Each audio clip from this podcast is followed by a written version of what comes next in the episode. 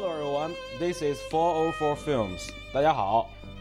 大家好，嗯，欢迎收听最新一期的四零四电影，我是天灵，我是虎哥。呃，很高兴，就是我们紧接着上一周的录制，这一周继续更新。呃，这一今天晚上应该也会更新我们的第二期节目。然后，因为上一周我我们请到了我们四零四电影有史以来的第一位嘉宾玉刚船长，我们跟船长之间也进行了非常深入和愉快的交流。他讲了关于金马影展的东西，也关于我们之后我们对于国产片的一些交流也非常深入。所以呢。呃，因为时间上我们过的确实上一周的时间过得很快，所以很多我跟斧哥在之前的一个区间看的一些院线的片儿，不管是北美的还是中国的，我们都没有机会跟大家分享。所以呢，呃，我们准备这一周 跟大家分享一下我们前两我们之前一段时间看的一些国产院线片。大致今天有今天节目的内容就是这样。然后呢，我们因为。呃，上一周和上上周我们四零四小组聊了一下，就是大家觉得我们可以把我们的官方微博可以稍微启用一下，就是，呃，其实我们四零四电影也有官方微博，呃，我们呢就是未来可能会在第一时间把我跟斧哥在看完电影之后的第一时间在的短评，我们可能会转发在我们的官方微博上，所以如果大家有兴趣的话，可以在微博直接搜索艾特四零四电影。就能找到我们的微博，然后大家如果现在看的话，已经发现我们已经转发了一些短评，呃，所以说以后可能我们也会有更多的第一时间的这种这种感想和第一时间的这种这种分享在那个微博上，所以欢迎大家关注。好，福哥该你了。我也做个广告吧，还是小学儿多伦多观影群啊。这个就是在多伦多地区的朋友们可以来加这一个观影，就关注这关公众号，然后加入微信群。这个公众号是 Toronto Film Club，然后不定期呢会有一些啊影，就是像是观影活动，并且会在啊每周更新每周新上映的片子以及片子的短。主要就是多伦多地区是吗？对，主要是多伦多地区，咱们先不开发，也就是就是周边地区，像什么 BC 省啊什么的，目前还没有。反正你说，反正你说的我也不知道是哪。啊，嗯，反正 就这样吧。那个有兴趣的话，一定要来加一下啊。咱们就别再做这些不走心的广告了。行，开始正片吧。好，那咱们就废话少说。然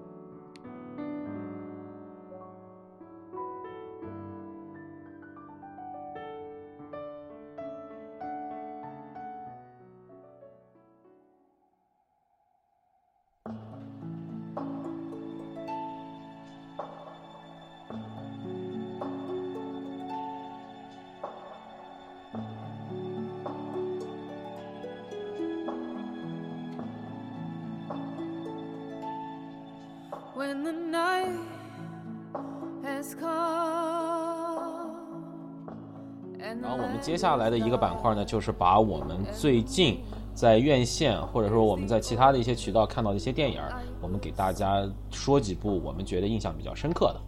好，好的，行，你要不你先来吧。行，那我就我就我就看着来吧。那咱们就先开始，还是说一下，这还是咱们俩先把咱们俩共同看的说了，就是咱们俩先说比利林恩和深海浩劫。行，好的。那就先从比利林恩的中场战事开始说起。啊，我觉得其实啊，行，咱们开始吧。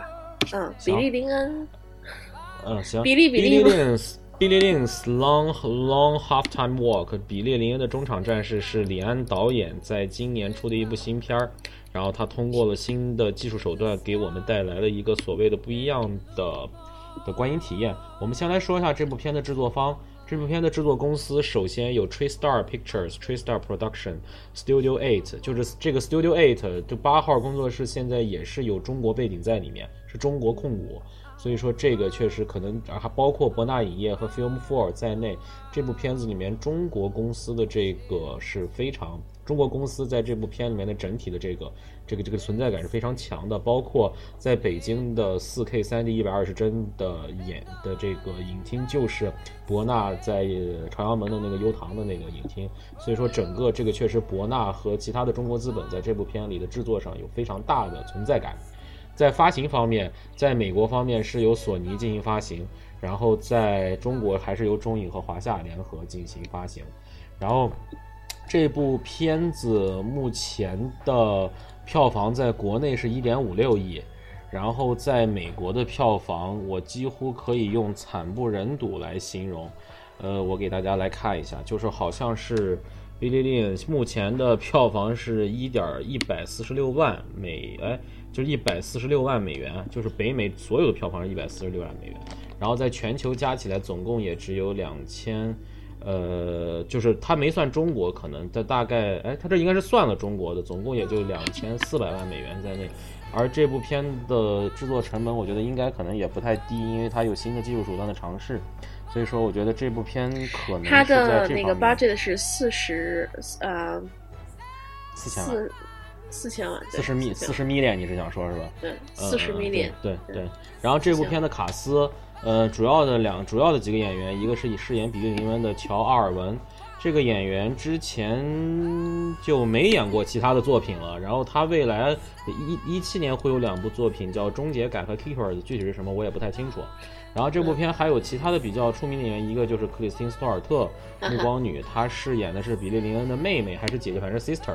然后包括还有，呃，姐姐，然后还有范迪索尔，然后克里斯塔克就是是原来和成龙搭档演《尖峰时刻》的那个黑人，然后包括还有就是麦肯兹利 （Mackenzie Lay） 就是演那个比利林恩在中场看到的那个小女孩，就那个啦啦队小女孩，然后包括还有李安的儿子李纯。在这个里面也有表演，而且李纯在未来可能会在更多的电影中出现，包括韩寒的新片《乘风乘风破浪》，包括其他的一些片子里都会有他的身影出现，还是值得期待。呃，这部片大致的一个信息就是这样。然后福哥，你先来说一下你的感觉吧。嗯，这个片子我觉得个人来讲还是不错的。嗯，不错的。那个有没有吹的那么神？没有，但是它确实 是这个版，这个这个部电影确实得去看一百二十帧，这是这是这这是必须的。没有，没有，我我觉得你要看普通场的话，其实对这个片子的观影感受是就打很大折扣。至少我觉得不能看二十四帧的，你如果能看六十帧的也可以。就是说你得看它究竟高帧数它的感觉是什么样，你得知道。这个片子，你这个片子真的是会根据你的观影版本来那个来走的。当然，有很多人说那个就是就是说看最高档的那个高配版本去看的话，我感觉不舒服啊什么的。但是晕什么着的，会有晕这种事情。但是相对来说，这个剧情其实我觉得算是李安的水准之作，没有说什么就是那个之前更好或者更差，是水准之作。对。但是我对我来说，对一百二十帧这种尝试，我并不讨厌。嗯，我并不讨厌它这个里面感觉就是说，它以里面运用了很多的，就是那种大 特写镜头，就给给人面特写镜头，直对镜头说台词。如果你要看。二 D 普通的那个就是二十四帧的版本的话，你可能就感觉不出来什么，为什么它要大特写啊？它其实，但是你要如果看这种高速的话，你能感觉到那种就是压迫感，就那个人就直面对你说话那种压迫感，它是有的。哪怕你没有三 D，不不去看三 D 的话，你你依旧能感觉出那种就出略微有点触屏感和压迫感。这是一百二十一百二十帧那种特特殊的，我看是一百二十帧。当然有人说那个这多伦多只有一家放一百二十帧的，只有一家。嗯，然后这家是 Young and Dandas 那一家，嗯。但是有人说他的那个不是一百二十帧，他说是那个是是六十帧。但是我搜的很多的新闻，他都是说是一百二十帧，所以有可能是因为他在做，有有可能他是放映是放映机子是尽量用了一百二，就是能能调到一百二十帧，但是可能在那个就是说转格式啊什么都是掉了一些帧数。但是就算这样子也够看了，够看了。那个有人说，我看有些人评价说，就是看都快看吐了。所所以说这部片子就是说，但是对我来说，它虽然是高清电视，但你感觉真的是非常的那种感觉是很难以形容的。就是比就是加重了所有剧情的力度。不是那种就比，而且尤其是就最后那个放万花筒那一段，就突然间那个就是就是那个他们就站站舞台那一段，真的我觉得是可能是最精华的一段，就真的是给你带入到那个战场和和平年代这种冲突当中，我觉得那段真的是很棒。啊，但是除此以外嘛，演员表现都还不错。小鲜肉，我很喜欢，我很喜欢小鲜肉的表演，我觉得他真演的不错的。因为在更多的一些宣传画里面，他大多数是面瘫的一个一个照片，所以没有太多。但是在里面你会发现，其实他的这个人物的层次是出来了。对，我觉得这个这个这个演员，他我觉得李安特别会选演员，包括是你看之前喜宴的时候，他他选用了那个名气还不是特别大的那个。啊，赵文轩，嗯嗯嗯嗯，赵文轩，好像这个名字。然后包括之前一些演员，他都是都是又会演戏，而且也也颜值都很高的那么角色。我觉得他可以在人物本身的这个本色与演技中间，他能找到那个均衡点。对，就比如说在派里面这个小男孩儿，嗯，他演的好的一个最重要的原因，是因为他没有放弃自己的这个真实。我觉得这个特别特别重要，包括在之前那些剧，包括其实你包括他《卧虎藏龙》里面选的章子怡，章子怡演的那个玉娇龙，一个是章子怡演的不错，再加上其实章子怡没有丧失她自己作为一个她的这个年龄段的一个志气在，那些志气一旦保留了，才有这个人物的这个这个这个饱满度在，这我觉得这个是很重要的啊。嗯嗯。嗯嗯嗯，所以说我觉得就这个片子。看看完了以后，我觉得真的是从各方面来讲都是很不错的，没有说有些人说那么差，说这个片子简直就没法看，不不不如，而而且我觉得李安最神奇的一点是他把一些他想他所有都是点到为止，就没有说太过深挖，所有都点到为止，点到即止，还是淡。对他，他这个就是你觉得这个他所这个故事讲的非常行云流水，就一切一路就顺过来了，没有什么特别。唯一的最激烈冲突的点就只有两点，一点是那一段是那个就是就是上场那一段，那个万花筒打开那个，还有一段是之后就是他们被攻击，就被那些蓝领攻击那一段，就这两段是其实是感情里最能就是最冲突的。之之前所有的感情都是非常的那种就是含蓄。包含，那个非常的那个就是压抑的那种感觉。但是那两场完全爆发出来了，但是感有可能对有些人来说还是不够，可能对就是我觉得还是有点不够，就是而且还有就主角的选择，他也不像是有些点，就有些电影就是说选择就是因为一个原因，就因为女朋友喜欢你啊或者什么的，就喜欢你这么做什么的。他这里面就是他有很多原因，他有战友的原因，他有那个女孩崇拜的原因，也有他自己的原因，他自己回来也有他那个姐姐的原因，各种原因综合在一起，他决定我还是回到战场去。对对是是。是，他所以说就觉得这个片子它其实就是说它交代的很清楚，人物也很清楚，故事也符合逻辑，所以我想不出来他为什么会得差评，因为就是因为李安嘛。嗯嗯，行，好，行行，那我也来说一下我的感觉。首先，我非常同意，就是说这部片必须要选择高帧数的版本来去看，这一点非常非常的重要。无论你是选择六十帧，你如果没有条件选择一百二十帧的，因为我当时是因为确实，呃，一百二十帧的场次太满了，我确实我选的是六十帧去看，但是确实六十帧也给我了很大的观影享受，包括确实，呃，我觉得就是我我我我就是在你刚才的描述上，我加一个一个更形象，我个人感觉一个更形象的描述，你在戴上 3D 眼镜看他的那个战斗场景的时候，你会感觉有一种用 VR 打使命召唤的感觉，就是。就是那个感觉特别强烈，就是包括从环绕声的给你，包括你那种入镜感，就是高帧数给你那种进入镜头的感觉，你就感觉好像你就是参战的选手一样，就这种感觉特别强烈，我很喜欢。包括确实就是确实确实也更形象，就是说就跟看高清电视一样。但是你他妈在电影院在环绕声的情况下，你看高清电视那也是享受啊。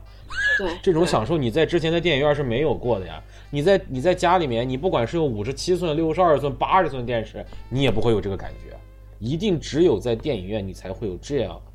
不一样的观影体验。这个是很重要的啊！这是我对于它这技术上的一个角度，包括从剧情上，我跟你的感觉几乎是相似的。就是说，李安的这种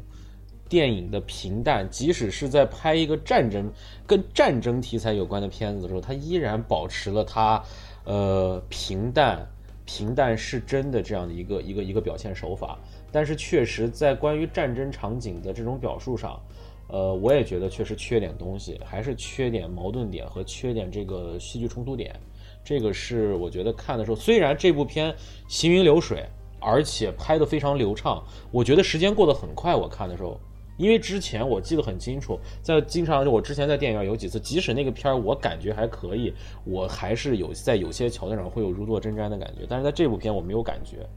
可能一个是因为它的这个画面流畅度让我觉得，确实我是第一次感觉到，就是画面的这种流畅度对剧情的流畅度是有特别强的促进作用的。这个是我之前在电影院没有感觉的，这一点我很很认同。但是，而且我就是说，我之前就是你刚才说的两点，就是关于那个情绪比较激荡的，一个就是你说他上去之后那个万花筒打开，包括其实我觉得一个最重要的就是，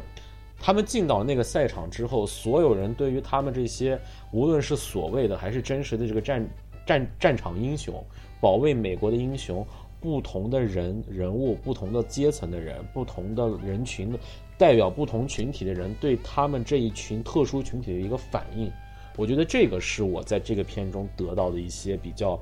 可以让我去思考的一些点。嗯，比如说那个球队的老板，他怎么面对他们的？说他是伪君子也好，说他是一个商人也好，说他或者怎么着也好，他是怎么表现的？包括他们的那个经纪人，就那个前客，就 Chris Tucker 演的这个角色，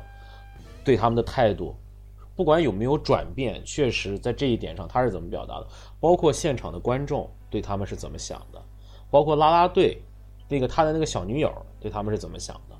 包括那些工人最后去攻击他们的那些人，是对他们这些所谓的战争英雄是怎么想的？就是你可以感觉到这个片李安其实是想表达，就是说在美国这个在美国这块土壤上，现在的这些人对于。通过对于他们这些军人的这个、这个、这个、这个看法和和和这种情绪的表达来看，现在美国这个社会的不同阶层如何看待这场战争的问题。我是想，因为那个片儿的时代背景，应该我记得好像是零六年，好像就是零六年还是零四年，我记得不太清。对，你看手机就知道了。对对对，应该是那个年代的作品，所以说。就可以给大家感觉到，就是当时那个时代，美国对于当时的那场伊拉克战争，那场当时在中东发动两场战争，他们到底是一个什么态度？这个我觉得是在这个片儿里面，李安想着重表达的一个东西，这个是一点。还有一个比较强烈的给我的感觉，虽然虽然到最后我才知道原来那一块在大陆是有删减的，但是我觉得那一段儿通过高帧数的展示，就是呃乔阿尔文就是比利林恩在那个范迪索被。被被被枪击之后，他上去救三迪索，然后跟那个恐怖分子，无论是恐怖分子还是跟他们的敌人，就那段肉搏，在那个管道里那段肉搏，最后他把他干了的那一段，我觉得那一段确实还是有不一样的感觉。包括就是那个那个那个那个爆炸，砰一下，然后那个尘土咚一下飞扬起来，嗯，然后那个感觉那种感觉，我觉得真的还是就是确实好多这种这种这种点，确实只有在你看了。不一样的版本之后，你才会有这种不一样的感受。我觉得这个特别像那一段，确实，我即使知道了它其实是删了一些更血腥的镜头，我还是觉得看的还是那一段，我还是很揪心，让我感觉还是有很紧张的感觉。那一段是不错。呃，总体来说，我觉得这部片技术上加分非常多，然后剧情上来说，我跟你的我跟你的观点基本是基本是一样的，就是。呃，是一部水准作品，剧情的表达、剧本的表达是流畅的，其中也有一些可以让人引发思考的一些点，但是确实还是感觉有一点点白，就是有些事情，包括这些人在台词表达上，他基本上把他的感觉就说出来了。对，就好多感情的表达，他就基本上是通过语言表达出来，而不是通过更多的，比如说镜头、人物的表演，就就除开语言以外的其他表演。包括音乐，在这些方面能有一些更多的展示，来用一些所谓的叫东方式的这种委婉的表达，犹抱琵琶半遮面的表表达，可能更多的就能更展示到李安他跟其他好莱坞的这些导演的一些不同。至于为什么在北美惨成这样，嗯，其实之前的那部《少年派》虽然在北美的排片不错。但是因为我之前确实跟我的一个美国朋友是聊过，呃，少年派的，他们对于少年派当时也是不以为然，他们觉得好看吗？我没觉得呀，觉得就那样啊。但是我跟我的一个印度朋友和我的一个马来西亚朋友，包括跟我一个台湾朋友聊的时候，确实感觉就是跟我跟美国人聊的时候不一样。他们完全就是我们在思考这个片儿的时候，完全是在不同的维度上。美国人喜欢那种直给的东西，更多情况下是喜欢直给的东西的。然后他觉得那个片儿里面总感觉好像那片儿什么也没告诉我们，到底想想说什么呀？就是普通观众啊。但是我们看着我们就感觉，哎，这部片儿里面，一个是派对于宗教的这个理解，一个是究竟那个。那个动物和那些人物跟这个里面哪一个故事是真的，哪一个故事是假的，包括这里面派的一个心路历程，其实这个里面都有很多可以挖掘的点，我们都是在思考的。包括那个里面的那些画面，我操！我当时在 IMAX 看《浩洋派》，哇，那种那种享受，真的，我觉得，我现在想起来我都觉得，我操，真的太棒了，太舒服了。那个《浩洋派》，就是确实在那个上面，我是很喜欢很喜欢那部作品。其实从这一点上来说，我还想说另外一个，我就。我就延展了，我就说一点儿，就这这个不多，就大概几分钟。我突然想到的就是《无间道》和之后马丁斯科塞斯改版的那个《无间行者》之间的一个区别，就是其实《无间道》我非常喜欢，就是无第一部，咱就说第一部《无间道》，呃，那个里面的一些台词的运用，一些对于禅学和一些。他佛教上的禅的一些东西，在那个里面的展示，包括他对于音乐的运用，包括他的这种剪辑方式和演员的表达手法和导演想要去表达的电影语言，那个是明显感觉到是有东方式的这种表达在里面的。但是当你看到《无间行者》之后，虽然这部片在奥斯卡获奖无数，也受到了北美市场的广泛好评，但是在我看了之后，我觉得这片儿太他妈白了。就什么事儿都是特别特别直接的就给到你，让我说，其实就是说，我觉得这个片儿如果是一帮中国人来拍，可能最多就是一个标准的黑帮片儿，再加上有一个卧底背景的这样一个片儿，它完全丧失了我欣赏香港版《无间道》原版《无间道》的那个那个点在里面。就是说，我觉得《无间道》对于我对于港片来说，我觉得是找到了又一种去拍摄港片的一种方式。是好像又找到了港片的风骨的那种感觉，但是我觉得在《无间行者》那部片里面，虽然那个里面有很多好的地方，也是确实有那个马丁斯科塞斯他的影子在里面，但是我觉得相对于那部片来说，马丁斯科塞斯的出租车司机的那些更隐晦的表达，更想去通过演员的表演和镜头来去表达的那些东西，在《无间行者》那部片里面完全就没有。无论是纵向比，跟马丁斯科塞斯以前的那些比。作用包括横向比跟它的原版比，我觉得我个人感觉《无间行者》都跟《无间道》不在一个档次上，这是我的个人看法。所以我就想通过你之前说的，为什么李安不至于李安这么烂？我觉得确实可能有一个东西方思维的，或者是东西方的审美标准和东西方的这个思维不一样在里面。原来我没有这么强烈，在通过最近的一段经历和这些交流和我的朋友交流，我才发现，哎，确实大家对于不同，真的是大家会对一个。文艺作品会有大相径庭，甚至极度两极分化的一个一个评价，哪怕是一个我觉得非常优秀的作品。啊，我大概就说这么多。嗯，好。我觉得这部片子对于李安来讲，李安经常就是拍一部片子特别受国外人好评，然后拍一部片子立马就视视频翻版，然后赔点钱什么的。他好像一直都处于这种，就是在在国外人眼里是不一样的，但是他其实他自己本身的作品发挥是非常稳定的，对对是一条直线，他是没有什么太好的，什么特别特别坏没有。但是华人华人之光，我觉得确实是华人之光。他对他水平水平一直都是把握在一个正常水准上的，这是最难得的。你 有些导演就是一会儿哗拍一个特别口碑特别高的，一会儿哗往下掉的，那那就不掉到谷里。就比如说，或者是之前早年拍的作品特别好，然后后面就咱们就不事无成。名字了啊，这名字这这 list 很长的。但是李安的水平是一直都是就是非常稳，非常的稳，非常的稳，而他一直都是在用非常稳的语气去拍一些看起来非常激烈的题材，包括这一次这个，那个，而那个就是说派为什么当时会获得那么大成功？我想很大一种可能性就是因为他那个画面以及他那个内涵的表达是被那些评委所喜欢的。嗯，而这里面这一次就是比利林安的半这这个半场中半中中场战这这部片子，它可能就是说就就就就没有像那个就没有那么绚丽了，没有那么绚丽去吸引人了。很多人看完了以后，就是先不说我们这北美这边，其实真的是一点都不普普及那个多帧多帧的那个场次，一点都不普及，大多数这个。亚洲的这个多帧，这个真的是被前期的这个宣传，至少是在电影喜电影爱好者的这个群体中，可是给大家好好的普及了一下。我跟你说，对对对，我们这边没有，就像我们说的，我们这边就整个就加拿大就只有两个。两三个城市是有这个多帧的场次，而且还是都是一百二十帧二二 K 的那个二 D 版本。你要想看三 D 版本，得去纽约。你想，你你可想而知，这个片子在这个片儿是少有的，确实应该去看一下三 D 版本的。对对对，这个片子是少有需要看特殊场次的那种片子。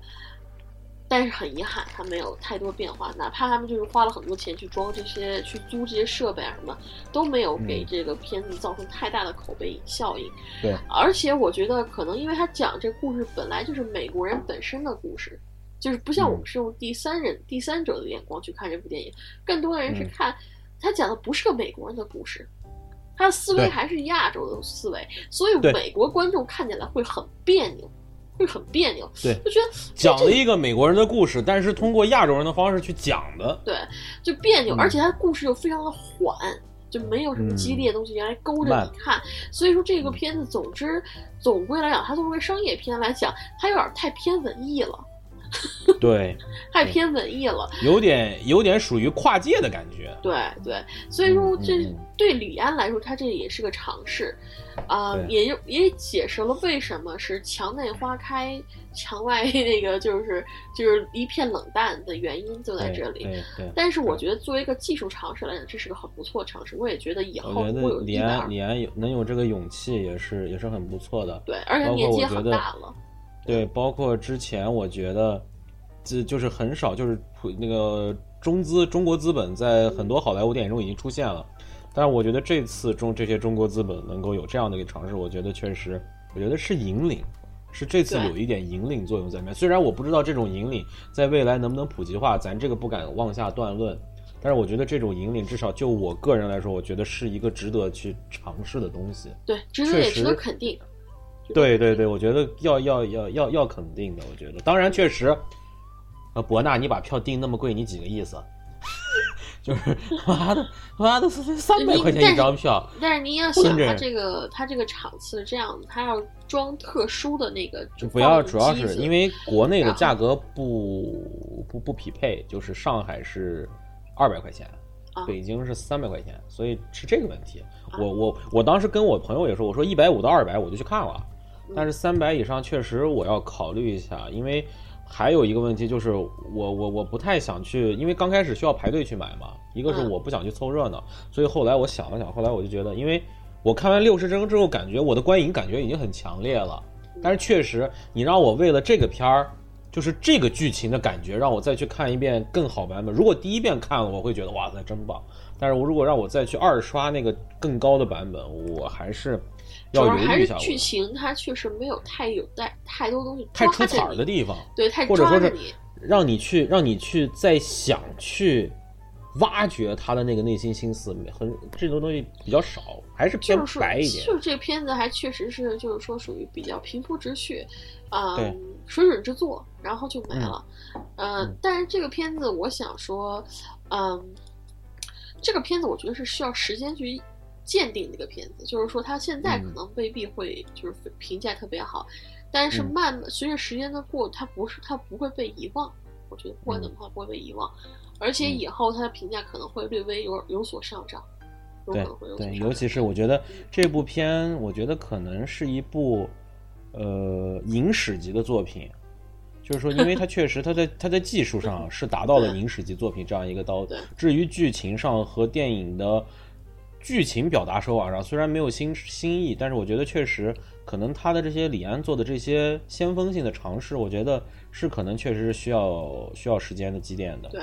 对。既然咱们说到战争片嘛，我觉得战争，而且它也算是战争片了。它作为战争片，它其实它战争的那个场景并不多，也不大，不多。所以我觉得对战就是说属于那种，而且战争片其实我觉得人是不大爱刷多刷一部战争片的。就除非是有什么热血情分在里面，因为它讲的是非常直面的合法化的人类屠杀。你怎么着？你多看几遍，正常人来讲心理承受不了的。所以说这个但是片子，嗯但是我还是很喜欢，我插你一句，我很喜欢他的这个剪辑方式，嗯就是他在零比零在美国和在他战场的整个这个平行剪辑的方式，我觉得我还是蛮喜欢的。是是是，给给没给你突兀感，就是不像咱们之前说神奇动物的时候那种影影片基调的急速变化。这个里面其实虽然它有那个，因为是不同的场景，但是你会感觉这种剪辑你是你是感觉很自然、很不错的。我我是蛮喜欢他这次剪辑的，嗯，嗯是，我也觉得他蛮有新意的这种剪辑手法，呃嗯，没新意，对对对，嗯 新意，新意，新新新新号儿哪个，新啊？蛮蛮，你是说蛮有新意是吧？对啊，哦，我意啊，对对是是是是是是，对对对对，对那个，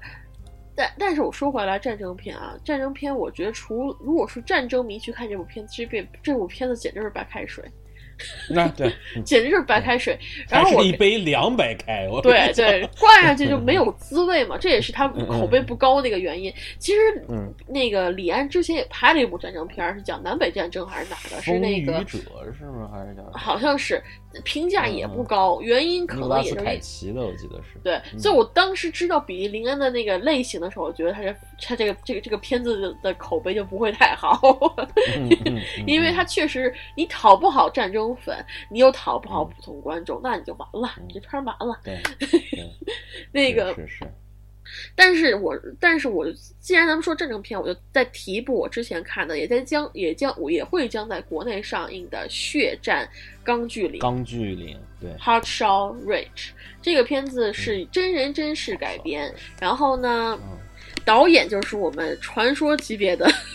，，Mel Gibson，对也那个他是导演了《勇敢的心》吧，对 对，勇敢的心。然后 Mel Gibson 也算是被那个被好莱坞驱逐的 可怜虫。嗯，不过这次他在北美口碑还可以，因为这部片子可以说是近年来最出彩的一部战争片，嗯嗯，最出彩的战争片，基本上可以说到没有之一的地地步了。然后它的主演是我们的新的蜘蛛侠，呃，不是最新的蜘蛛侠，是第二新的 蜘蛛侠安德鲁加尔费加呃加菲尔德。加菲尔德之后还有一部片子是那个《沉默》，就是今年的好莱坞马马丁斯科塞斯的新片儿，嗯对，那个是今年奥斯卡的那个重头戏嘛，但是还没上，我还没看。呃，这嗯那个这部呃，再说回这个《血战钢锯岭》这部片子，它是真人真事，为是讲的那个二战时期一个上等兵军医戴斯蒙德·道斯的真实经历。为什么说这个士兵非常神奇呢？因为他出于信仰以及个人原因，他是申请绝对不要在战场上使用任何武器的，就是没有刀、没有剑，什么都没有。嗯。的的一个士士兵，你想在战场的时候没有枪、没有刀，什么都没有，没有任何自保能力，你完全就是靠命的一个哥们儿。嗯。他嗯。在战场上，战场中救了将近七十多个人，就是嗯，连夜救了个，七十五个。当时他是这么着，这这个也挺有意思的。他是讲当时那个他上司说，我希望你是是一百个，就算是你一救了一百个士兵。然后那戴斯那个就这个戴斯蒙德就说啊，我好像没有救那么多，我好像就救了五十个，这个你知道你知道你让我一个什么感觉吗？嗯就是一，你就是这这让我感觉一种特别深深的一种荒谬感和矛盾感，你知道你什么吗？就是你在战场上，你去数你救的人，一般我记得很清楚的就是咱们对于战场上一些人炫耀都是狙击手杀了多少人，对你记得吗？记得经常一些一些王牌狙击手经常就说我在多长多长时间内我狙了多少多少个人，但这部片儿讲的是一个战地医生在战场上救了多少人，哎，我觉得这个是挺有意思的啊。行，我就插一句，你接着说。他其实也没有算，因为他们之后也没有算具体救了多少人，就说他好，嗯他上司希望报高点儿，一百个人，嗯。然后这人就说嗯。大概五十个人吧，然后后来一取嗯。像 七十五个，但是不管怎么，他确实是在一个人一个人的情况下，在全部都是是除了伤兵以外，就是敌人的情况下救了七十，就将这些人一个一个运到了山崖下，而且身上不带任何一个武器。任不带任何武器，完全是单枪匹马的这么一个举动，真的是是是一个非常就是神奇的一个人。而这部片子，我觉得它是非常真实的展现了战场场面，就比如说炸的横飞破散，是一上战场还没说两句话，噗一下就被枪给举了头。这些故事，就是这这些这些事情，就是写的非常的写实。而这个角，而且他这个是这个角色的铺垫也非常的不错，就是人物塑造也不错。嗯，加菲尔德这个他演的这个演技也也展现的很也不错。当然你没有看，所以我觉得等你看完了，咱们再去详细的聊这部片子。这部片我先给大家介绍一下，这部片的卡斯不仅有 Andrew Garfield 的一个大演员，其实萨姆·莫辛顿也算是一个比较出名的演员，包括我能认识的这几个人，包括在文斯·沃恩就是演那个 Surgeon Howell，我就看我看演员表了，呃呃 Surgeon Howell，还有包括。Hugo Weaving，对，雨果·维文，这个是大家都知道，精灵王，包括《黑客帝国》里那个那个电脑人，所以这些还都是比比较出名。而且确实，这部片是梅尔·吉布森好久之后的又一部不错的作品。目前在其他地方基本还没有上映，主要还是在北美上映。北美目前票房已经截止十一月二十五号是四千九百万美元。就是感觉应该还可以，然后中国大陆给大家预告一下，是十二月八号以良心二 D 的形式上映。对，所以说这虽然有所删减吧，有所删减。嗯，呃，我看一下啊，因为在美国是好像没有删减，没有，他这个豆瓣上说了，大陆是一百三十一分钟，我们北美是一百三十九分钟。哦，是吗？因为我看那个什么上，那个时光网上还写了一百三十九，所以那可能还是有删减。我估计可能那就还是有删减，但是我觉得可能还是还是值得去去去去看一下。所以我觉得是这这是这是不值得去看的。然后确实是，而且他把那种男人的血性和那个就是说对战争中的恐，就是那种人人就是人命的这种这种。廉价以及就是拯救人人民这种行为的那种付出，拍的非常的好。而且他，你知道，你听这故事啊，你听这故事是一个一个不带武器的人在战场上横炮弹横飞的地方跑了一晚上，救了那么多人，应该是个很神棍的故事。他他他作为是大神棍，没有 Gibson，他居然没有把它拍出神棍感，我觉得这点挺不错，也值得嘉奖，你知道吗？而且他基本上故事符合原符合史实原来的事件，所以说我觉得这这部片子还是值得一看。好，咱们下一步。嗯，好，行。那咱们下一步也接着说，我跟福哥，其实福哥之前在咱们的节目中已经提过的一部片子，就是我觉得可能今年算是一个小黑马吧，就是呃《深海浩劫》。对对对，好，深海浩劫介介绍一下背景。行行行，你说我说。行好，《深海浩劫》是。呃，根据二零一零年四月二十号墨西哥湾的 BP 公司漏油事件，呃，就是 Deep Deepwater Horizon 这个深海地平线的这个钻井平台漏油的事件改编的一部灾难片。这部片的导演是彼得伯格，之前他也拍过一些水准不错的作品，包括，呃，他是哦对，他是《赴汤蹈火》的制片人。嗯，《赴汤蹈火》这部片品目前来看，好像也有可能就是在今年的获奖季会有一些斩获。包括他之前还拍过《孤独的幸存者》，拍过一些《失败者》，就拍过一些还算是水准之上的作品。这部片的呃主演是马克·沃尔伯格，呃，也算是一个 算算是一个比较出名的演员。然后，呃，女女主角这其实因为这个这部片儿其实基本是一个男人戏，所以女主角不多，女的戏份比较多的一个是饰演他老婆的 Kate Hudson，这个其实比较鸡肋。然后这个还有一个就是这个 Gina Rodriguez，这个女的是在呃美国的一个在美国比较出名的一个美剧叫《处女运势》中，她是女主角，所以这个里面她还算比较出名。然后还有就是 Kurt Russell，这个如果大家看了那个什么。看了《八恶人》的话，就应该都知道他，他就是《八恶人》里面的那个，应该算是不能说男友，就是他是那个牵着那个女女女配的那个人，科尔科尔拉索，对呀，是他呀，对，他呀，对呀，是，所以就是科尔拉索是饰演那个舰长，然后包括其他的演员，包括 John Malkovich，就是苏，就是那个呃 v i d r o n 就是那个 BP 公司坚持要打那个水泥的那个那那个人，那个那个傻逼。然后还有就是其他演员没有什么太出名，没有没有什么代步要说的。但是这部片子我觉得就是确实是，呃，它的质量和水准是出乎了我的预料的。就是说，我觉得这部片，我个人感觉，呃，首先第一点。现在太多的，不管是好莱坞的剧情片也好，还是其他国家的剧情片，其他国家的灾难片、灾难片啊，其他国家不管是好莱坞的还是其他国家的灾难片来说，剧情层面都比较薄弱。但是我觉得这部作品它在剧情层面上，它还是有一些可取之处的，包括在之前就是他们对于这个灾难发生的原因的这个描述，我觉得这一块儿。他的那个，尤其是在舰长最后做那个艰难的决定的那一段儿我觉得无论是通过他的表达手法、演员的表演，还是通过剪辑，我觉得他那种紧张感、剧情的紧凑度和紧张感是出来了。我觉得这个非常好。第二点，这部片子咱先不说后面的大场面啊，咱就先说前面的剧情。第二点，我觉得这部片儿做了一个很好很好的科普工作，这也是很多人提到的这一点，就是。我们大多数看电影的人都对所谓的这个深海钻井这样的一个一个一个事情不是特别了解，就是到到底是怎么回事？这部片我觉得它是一个半普及性质的，告诉你这这钻井平台到底是一怎么回事儿，包括这里面为什么最后那水泥出问题了，这个里面它都有一个相对来说还算通俗的解释。我觉得这一点是这个片，而且不不突兀。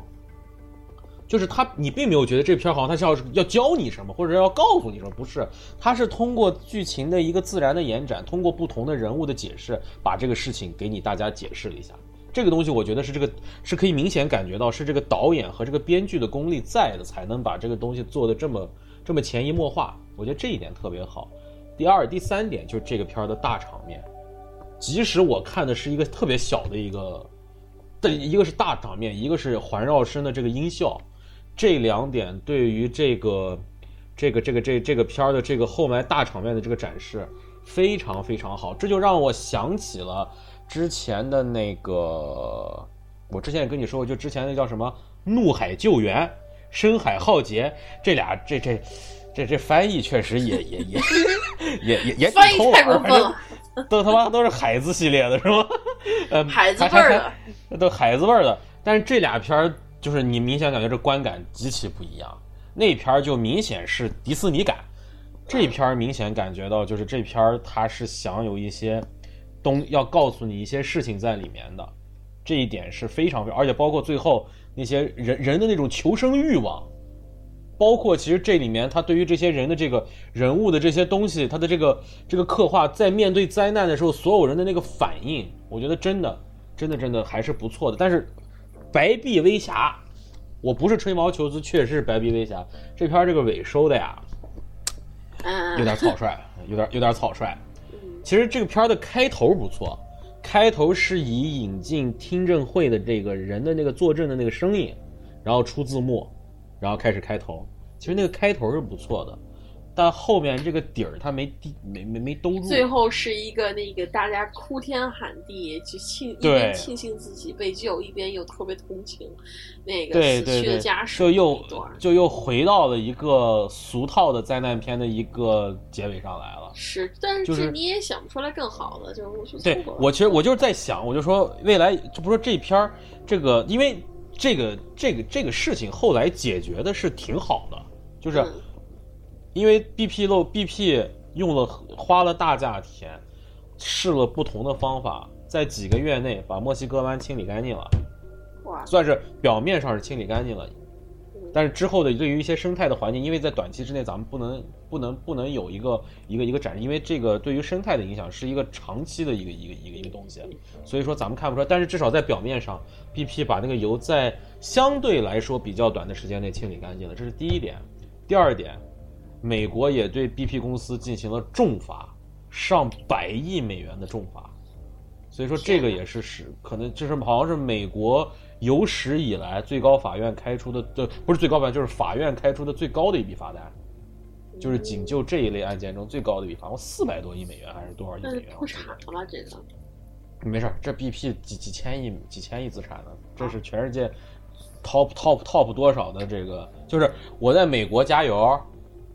，BP 是好，就是 BP 是好油，就是它的油的油油油油油脂水平油油的那个质量是非常高的。它一般加油的话，它一个是 BP，一个是壳牌，一个是雪佛龙，然后还有一个应该是美孚，就这几个是在美国相对来说比较高一点的这个这个有有油的这个品种。其他一些美国本地的一些石油公司、炼油公司那就是其他的，但是主要还是这这四个，就是 BP BP 在我们那块比较多，所以我比较熟，所以确实是，所以 BP 虽然花了这么多钱，但它还是有它的这个底底。底座在的，但是就是我就想说，就是说，因为这个事情它，它完成的，它最后的这个后续的整个的这个进展还算圆满，所以给电影的这个制作者延展的空间也不太多。它不像那个，它不像那个，比如说像那个班加西事件那个十三 hours，包括其他的一些东西，它后面给你几行字儿，就给你很多的延延展的思考空间。这事儿还没解决，包括大空头，你看大空头，它后面就那几句话，最后 Steve Steve Carell 那几句话，包括最后的他几行字儿，就包括告诉你他那个 collateral 东西，现在又被这些华尔街的人用一种新的形式又出现了，就是他会告诉你，就是说这个事情还在恶性循环的形成，但是通过这次的这个 BP 漏油事件，美国重新形成了一套，包括更多的这个深海的这个钻井平台，形成了一套新的安检体系。就这个事情是加固了美国的这方面的这些东西，所以说未来的这个解决就是没给这个电影更多的矛盾素材。所以说这我个人说，单从看电影来说，我不是说我我不是说希望它变坏啊，但是确实有那么一点点遗憾，就是在这里面最后是他最后如果说是从法院起，然后法院收，对，应该首尾呼应上，首尾呼应上更好一点。对我是我也是我跟你有一样的想法。时长问题啊什么的，最后就是，嗯，就这么过去了。然后就好像放了点那个，就是，嗯，放放了点那些人的照片儿，然后真真人照片儿，可能有放，我记得有放那个是个录像吧，有一段录像。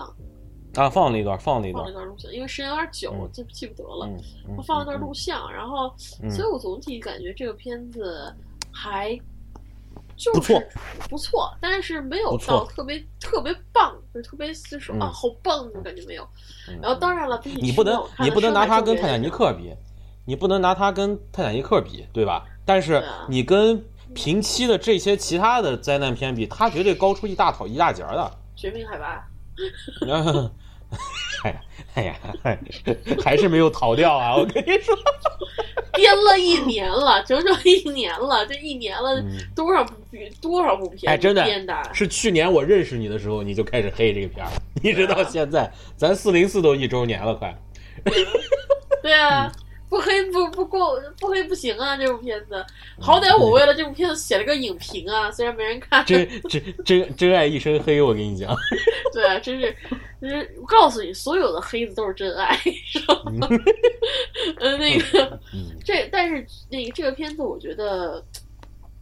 观赏性要高很多，观赏性要高很多。嗯，除此其他你说我都都把我要说的点都说了。我觉得里面的人的表演都还不错，都是都都是都都都都很精彩。呃，尤其是其实我很喜欢那个叫那个那个演员叫那个 John m a r k o v i c h 就是约翰马尔科维奇，就那个光头，我很喜欢 那个演员。那个演员在好多电影中都有非常非常好的好好的表演，包括在。包括在之前在破碎人哦，他是破碎人生的制片人哦，然后包括之前他演过他演过赤焰战场，就是 Red，就那个那个那个那个布鲁斯威利斯那那个片儿最近也不错。包括他还是就这哥们儿，你看啊，我看一下他的履历，他在拍片儿，他还他还是壁花少年的制片人哇。所以说，这哥们儿不光是一个好演员，他的眼光也非常独到啊。对，所以说这哥们儿就是张马尔科维奇，确实也是一个老戏骨。他在很多片中，就你一看他这个人，你就知道，哎，这这哥们儿我认识，可能你叫不出他名字，但是你肯定知道他。这真是个好演员，看来也是个非常非常牛逼的电影人。不错，不错，不错。嗯。所以说，嗯，他作品你肯定认识，他演过不少反派。对，演过，而且是有点神经质的反派。对，演过不少。然后美剧他也有演些，我记得好像。对对。美剧、电影他是几个都横跨了一下。嗯嗯嗯。所以说这部片子就最后就总结一句话：看吧，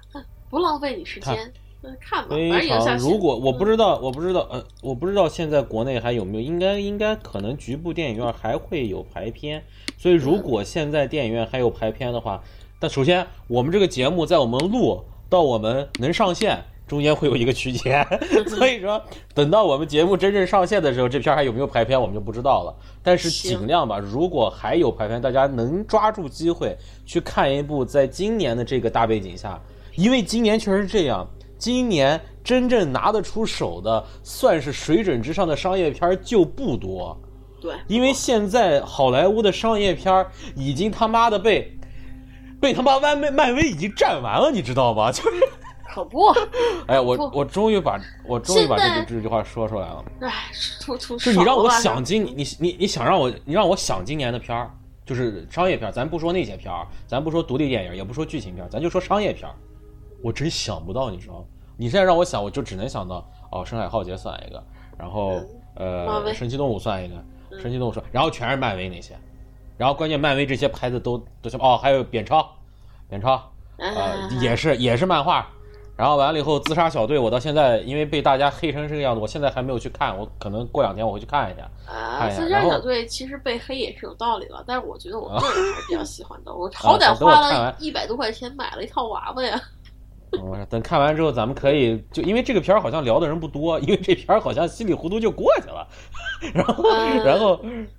然后到时候咱们可以也可以也可以聊一下，也可以聊一下，因为咱们从扁超咱俩开撕之后，其实咱们对于这个漫威漫漫漫画改编电影的这个，其实咱们一直。还是延续的比较好，咱们要把这个传统延续下去。所以等到时候我看了，咱们可以再聊一下。那个我真的是那真的这个小自杀小队太久以前看了，然后现在也没有燃起兴趣再二刷，所以 说。好，行行，咱们然后然后这部片儿说完了，然后这样咱们就穿插着用比较快的速度，因为现在时间也不早了。对，然后咱们咱们把咱们其他的一些片儿咱们稍微关，你先过，你先来两部。呃，首先一个就是同期和那个就是。两部片吧，一部片是那个，就是国内马马上就要上映的《间谍同盟》和那个和已经上映的啊《海洋奇缘》对《海洋奇缘》啊，莫阿娜，它是莫阿娜，那这两部片子，然后这两部片子。这个星期算是我比较衰的一个星期了，看了两部片子都是那种马马虎虎、马马虎虎，就是就是感觉就是就是去我我这两天是这这两部片子是同一天看的，然后给我的感觉就是啊，我去，就就这感觉，就是我看我我去，然后就没了。一那个就是《间谍同盟》，它是布拉德皮特和啊马里昂格迪亚。一是一起饰演的，但是这部片子唯一的看点也就这俩人了。剧情真的是我不想多说。我们已经是二零一六年了，好吧，咱不要再拍那种就是剧情简单到就是基本上可以倒退一百年那个片子，行不行？这个片子真的是就是我我我我个人感觉就是就是个爱情片，没别的了。什么什么就是也爱情片，他也没有拍出层次感来。就是这个男的爱上这个女的，然后完了。完了，然后再说那个《海洋奇缘》吧，《海洋奇缘》我觉得可以去跟去年的那个，呃，《恐龙当家》关一屋内斗去，看谁更糟一点，都是画面很漂亮，但是实际上剧情这俩真的可以斗一斗，就是。莫阿娜虽然它这部片子里有很多的，就是说那种就是夏威夷的那种岛的那种风俗啊什么，蛮有意思的，但是内核你一看就是传统的迪士尼传统，毫无新意。一开始就是说，就是父母这次死的不是父母了，还好，死的是那个，我还没看呢。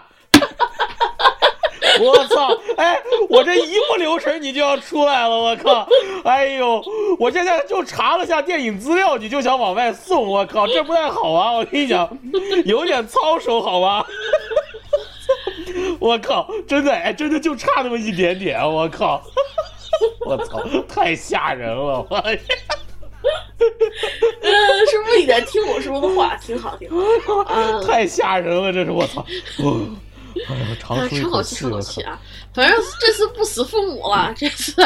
但是就是觉得他这个剧情其实还是就是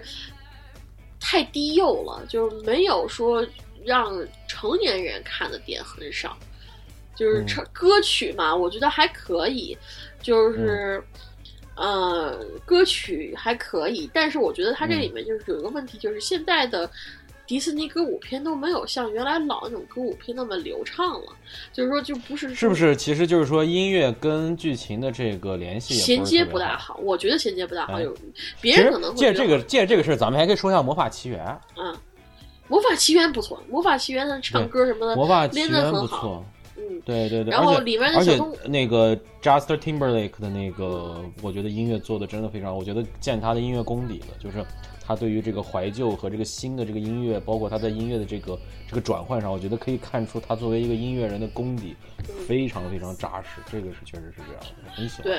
而且这部片子真的是那个就是 Justin Timberlake 的那个声音真的是非常的好，一听了他一张口，就哪怕他最后说说我的声音就像天使，我哪我我天使一样，真的是非有是具有说服力。叫 Voice of Angel，我操，真的好。Voice of Angel，那个，那那个，而且他当时，呃，我记得之前在 Shrek，这个就是也是 Shrek 的同班底做的嘛。Shrek 在第二部的时候，那个 Fiona 公主抬头，她床上贴了个就是 Sir Timberlake。好像是他的一个画像，这次就是请请 Timberlake 来了，我觉得还挺有意思的，嗯，但是这但是他两部片都是儿童片，那我觉得如果相比的话，我更喜欢《魔法奇缘》呃，《魔法精灵》，因为魔法魔法精灵我是很喜欢魔法魔法精灵，因为它的那里面就是虽然说它讲了一个很老的故事，包括但它包装非常新颖，你看的东西也很就欢乐，而莫阿呢，它这边就是真的是老。一个字儿老没了，就连情卖情怀都不是，他就是老。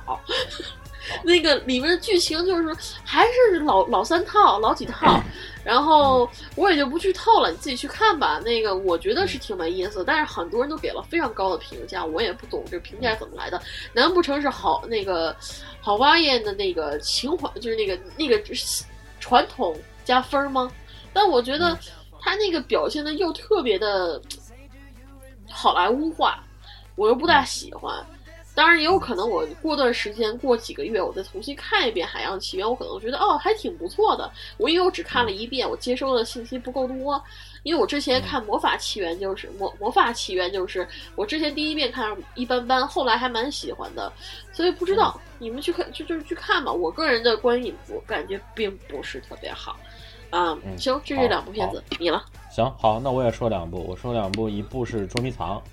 刘杰导演的《捉迷藏》。然后《捉迷藏》这部电影，刘杰，因为刘杰导演我还是蛮喜欢的，他的几部作品，包括之前的《青春派》，我觉得在在整个的青春片的整个的大市场下，我觉得《青春派》算是一个还还算是有水准的作品。然后包括刘杰导演之前拍过的《马背上的法庭》和那个《碧罗雪山》，我觉得尤其是《马背上的法庭》，我觉得。之前咱们在聊主旋律片的，我把这部我把这部片给忘了。其实这部片我觉得也是所谓的可以把主旋律片文艺化的一个比较好的一个尝试。我觉得这部片拍的是不错的，是由李保田饰演的。我给给大家跟大家推荐一下《马背上的法庭》，因为之前好像跟你们也推荐过，在推荐过多次了你。对，在一九一九零五电影网上直接线上就能看，因为这种片儿在你能找着资源有点难。但如果大家想看的话，因为这片儿在。在那个在在国际上也获过奖，虽然不是最大奖，但是好像在其他的影展单元也是获过国际奖的，所以这片儿还是有一定水准。包括李保田，虽然在方言上有一些其他的一些问题，但是我觉得整部片儿的这个节奏和这个把握，包括他对于这个乡村法庭的巡回乡村巡回法庭的这样一个展示，我觉得还是有它的价值在。而且那部片的整体感觉，尤其最后那个结局，我觉得 会让你。你你内心一沉，就是我觉得，他最后虽然是一个比较隐晦的结局，但是给你的感觉还是蛮不错的，所以我蛮喜欢那个片儿的。但是但是但是，为什么要拍捉迷藏？就是我还是那句话，我非常赞赏刘杰导演对于新的作品的这种这个这个这个这个这个尝试，新的类型片的尝试。我觉得从这一点上来说，我是我是我是佩服的。但是关键是这部片的剧本实在实在实在实在太差了。真的硬伤太多。我我我我也不说多了，我就读一下我写的这个短评吧。我就说就是一对不懂得保护孩子也不懂得自保的夫妇，养了他妈一个熊孩子，住在一个警察傻逼、安保肉头的城市和小区，遇到了一个美其名曰精神障碍，实则脑子里长了个屁的杀手。影片特别想营造这种惊悚氛围，而且意图太明显。通过音乐，通过演员的表演，通过镜头，一直想给你，你知道那种那种健身的镜头，走那个过道，是那种恐怖片的传统恶烂俗手法吧？就那个呃一点一点往前走，就就这种镜头特别特别多。然后通过那个监视器，监视器也是一个恐怖片中经常出现的一个东西。电梯、密闭空间，就是你能想到的一些传统的和。比较俗套的恐怖片和惊悚片的一些用法，这部片中都有，但就是故事不行，就是他是他就是，而且我后面加加了一句话，就是他这种想要营造惊悚氛围的这个意图已经明显到必须要借助我之前提到的那一段话，就是所谓不懂得，必须要借助人类的愚蠢才能把它弄出来，不然的话这部片一点都不恐怖。我每我在片儿里面，我在片儿里面看到我就说。我操，他就是男主人、女主人公出门永远不锁门，永远不关门，然后知道孩子有危险，永远自己出去，还要不把孩子带上。然后，然后，然后秦海璐演了个女杀手，就个女杀手，那个警察在那拍两下就完了，然后那个安保追不上，仨安保追不上一女的，你敢信？然后人家是杀手嘛，人家好歹练过嘛。他就杀过人，他没练过百米跑呀，我跟你讲。没准呢。然后他还精神障碍，你说就这种，所以说，呃，我还是最后不是刘刘杰导演对于拍摄不同类型片的探索值得肯定，但麻烦以后一定要好好琢磨琢磨剧本。谢谢。嗯，我觉得这个片子它可能也就是玩票赚赚钱就这样子，但是这片关键好像也他妈赚上钱没有？关键是，我关键是这个问题。霍建华的那个票房，这片总共才七千七千多万。嗯。不过这部片确实可能也是个小成本。其实这部片有有优点，有优点。这部片的演员的演技，我觉得其实之前有好多人说霍建华的演技不是特别好，其实我觉得还好。我没有觉得霍建华演的不多不好，霍建华演的还可以。然后秦海璐演的那个，秦海璐演的非常好，真的非常非常。秦海璐是一个好演员，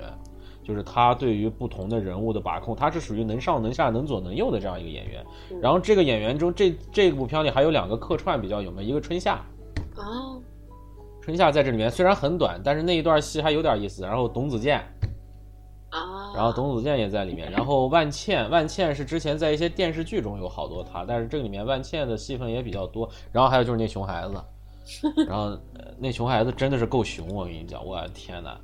就是。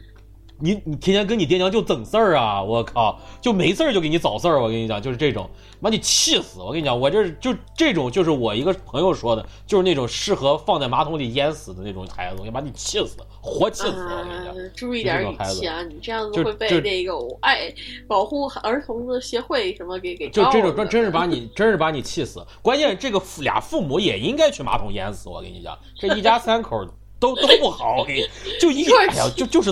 那得找多大马桶啊！一起一起一起共赴黄泉吧，就不要 让我们送你了。就真的是，哎呀，真的是受不了。就这片真的是，就是这片其实我看完特别享受，你知道吗？嗯，就说智商上的愉悦感是吧？就是我感觉，我作为一个我作为一个有智商的人类，我特别开心。然后我看这部片我一直是一个俯视的感觉在看，就是你知道那种俯视一个人，而且。就是特别有理有据的俯视一个人的感觉，就特别开心。我懂，就是真的，这个还是挺开心。所以这部片儿，如果大家有想想有这样的观影体验，我觉得啊，当然这部片儿现在基本也已经没没下映了，没什么没什么看了。但是反正这部片儿，如果大家想要通想要有这样的感觉，我觉得你还是可以去看一下，就是就是这样的。然后反正那个过段时间应该线上就有缘就缘就有了，对，所以说如果有兴趣想想去锻炼一下自己的吐槽水平的，可以去看一下。我我觉得这部片儿。那个我觉得这部片我吐的还可以片就都这样子，都这样子，智商是智就主角智商永远不在线。因为确实是因为如果其他的悬，因为国内一般的悬疑片我也不会去看，我就是冲着刘杰去的，因为刘杰我觉得是也算是一股半清流吧，不能算全清流，但是他其实算是一个清流，他一直走的还算比较扎实。所以我就想看一下他对于不同尝不同片的尝试。刘杰，我给大家说一下，刘杰是六弄咖啡馆的制片人，嗯然后包括他是青春派的导演，碧螺雪山的导演，他之前还拍过一部电视电电影叫《透析》，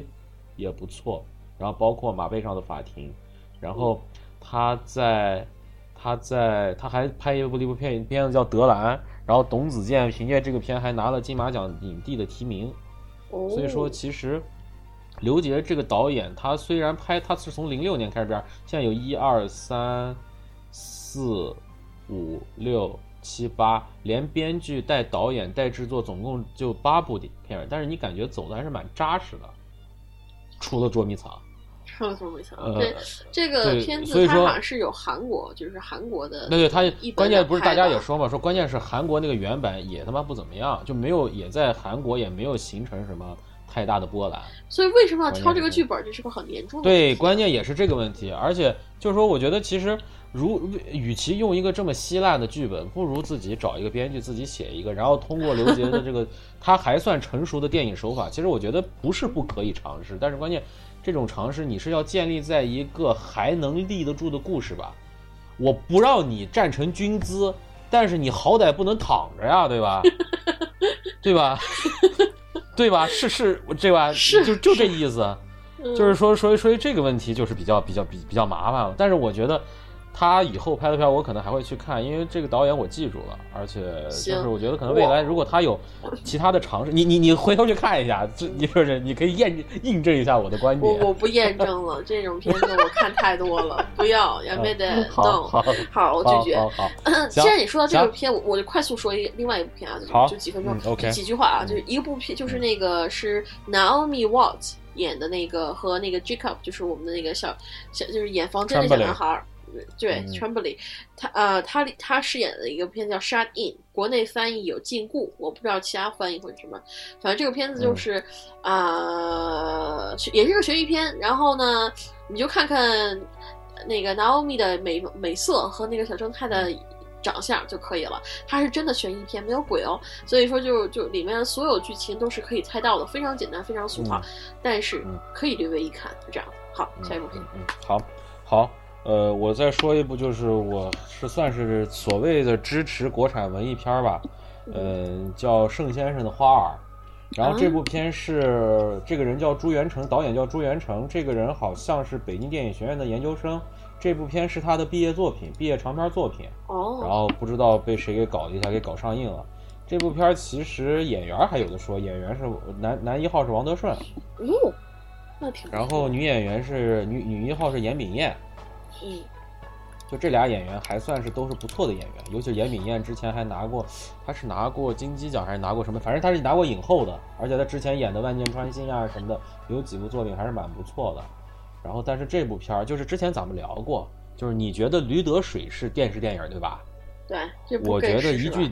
我觉得一句顶一万句是电视电影，但是跟盛先生的花儿一比，那两部是大片儿，我跟你讲。人家只是一个那个，只是一个那个，就是毕业作品嘛，别太严格。对，但是你上，但是你上映了呀，你上映了，我就要以大电影的标准来要求你了。但是真的就是，无论从无论从这个影片的篇幅、影片的剧情，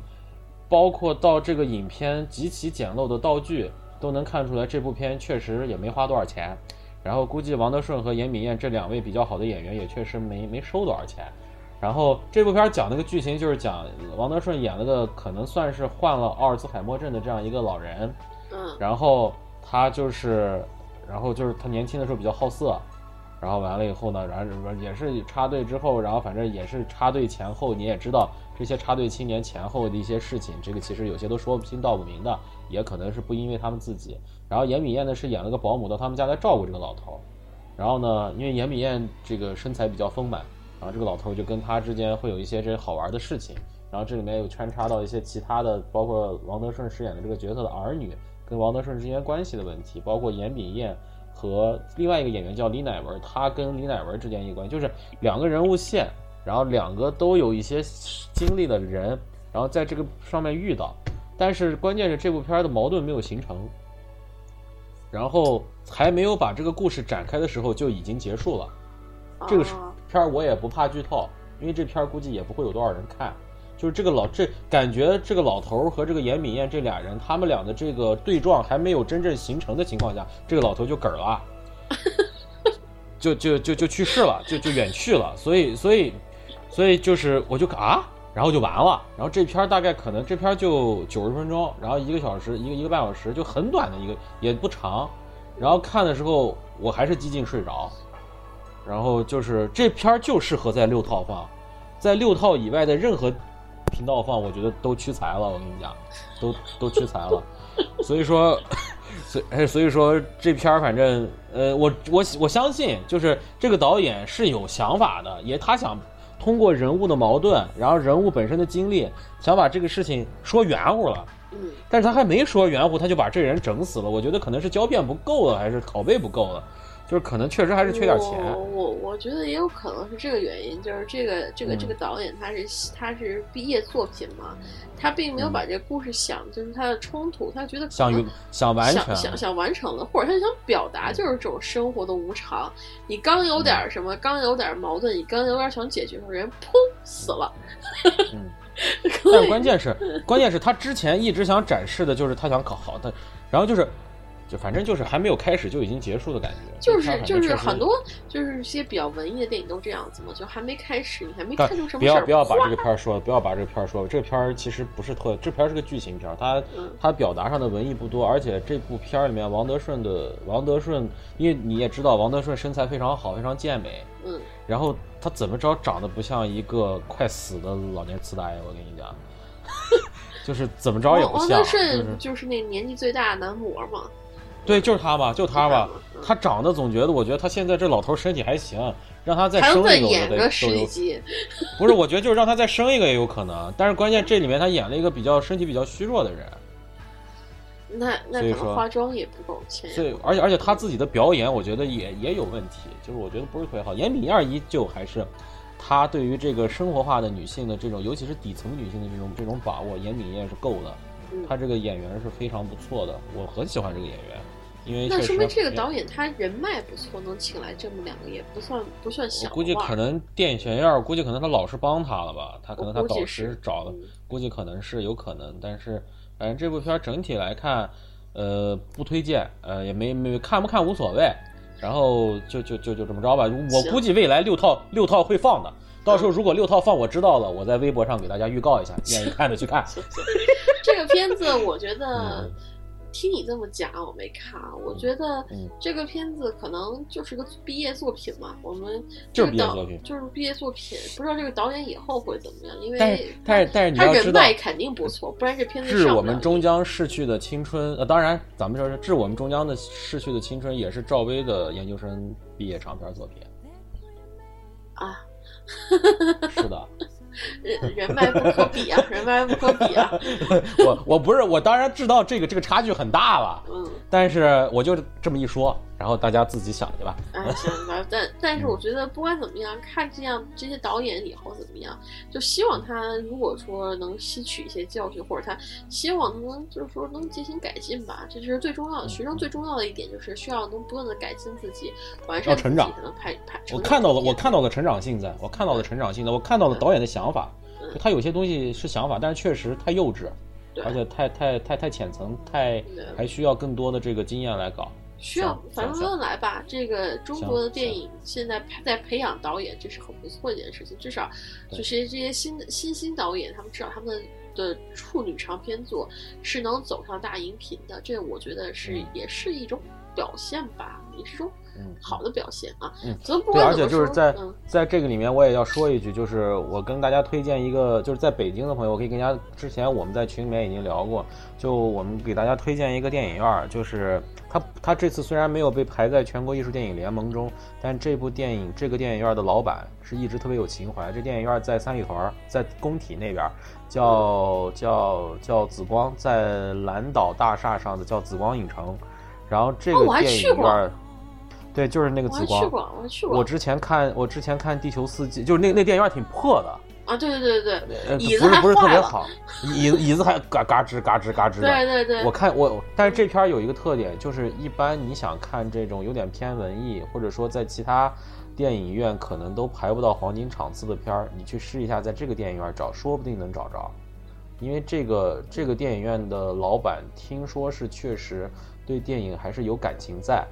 然后所以为什么我觉得这可能也是为什么这片儿一直。它的设备没有更新，确实可能它不怎么赚钱，所以它也确实可能在设备上的更新这方面的速度没有那些大院线这么大。但是确实这个电影院儿还是呃蛮有蛮有操守的，我觉得还是有点有点有点情节在。我觉得就是如果大家以后未来想看，就是因为国产在国内本来看这种片的这个机会本来就少，各大院线在这样的片的排片就不太多。就如果以后大家想看的话，我觉得，因为这个这个人这个地儿位置特别好找，六号线东大桥站下来就是很近，所以说如果在北京的朋友，如果大家想去看的话，可以考虑到紫光影城去看一看。啊，我我好巧，因为上次我去看那个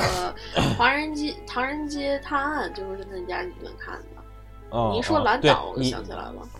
对对对，蓝岛大厦那那就是。它那它还是分东边西边嘛，然后西边那那那那商场都特别次、特别破的那种。蓝岛很久很老了，我小时候。对对对，所以说所以说就是这样，所以但是大家还是我就跟大家推荐，因为之前听也听别人说过这个电影院的一些故事，所以还蛮有意思的。行行行，我说完了。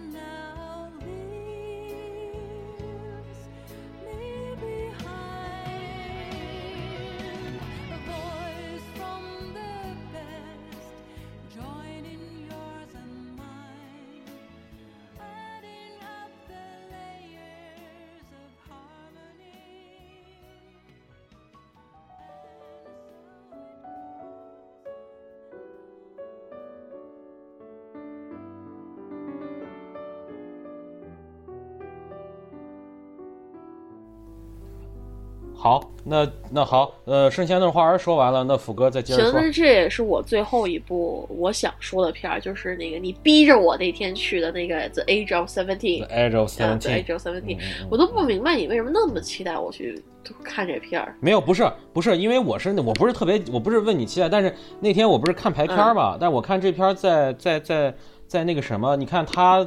IMDB 八点零，然后 MTC 给到七十七分。所以我就有点好奇，我就大概就是这么一个啊。行，我我我反正觉得这个片子，呃，他的主演是 Haley Stanfield，他他的之前演过一个比较大的那个大制作片子，就是《安德的游戏》里面演了一个啊 酱油女主，也特别不讨喜的一个女女性角色。